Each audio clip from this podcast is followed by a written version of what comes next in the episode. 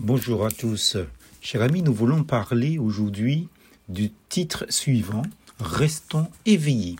En ce qui concerne le retour de notre Seigneur Jésus-Christ, que personne ne vous séduise d'aucune manière, car il faut que l'apostasie arrive d'abord. 2 Thessaloniciens chapitre 2, versets 1 à 3. Aujourd'hui, il y a un double danger.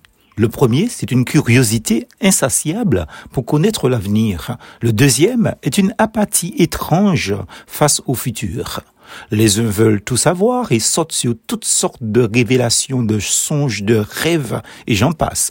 Les autres ne veulent rien savoir jusqu'à ignorer ce qui est important et qui est révélé dans la Bible, parole divine, parole de Dieu. L'apôtre Paul est très sobre dans ce qu'il écrit ici avant le retour de Jésus, deux choses doivent arriver. La première, un grand rejet total de Dieu et conséquence de cette première chose, deuxième chose, une grande rébellion contre lui. L'apostasie se dessine devant nos yeux. En l'espace d'une génération, la foi chrétienne a été balayée de notre monde occidental, mais ce n'est pas encore assez selon ce que nous comprenons de la parole de Dieu. Il fallait encore détruire toute racine de la foi et construire un monde sans Dieu et sans valeur judéo-chrétienne, un monde où l'homme est remodelé à l'image du néant.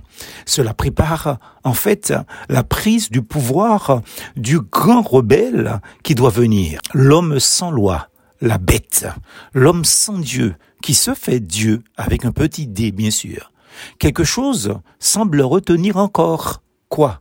Eh bien, Paul est tellement sobre, mais que nous l'ignorons mais il paraîtra avec un pouvoir dont des dictateurs ont déjà montré les contours justement de ce pouvoir. Et malheureusement, tous le suivront, sauf ceux qui sont donc euh, appelés à rester fidèles.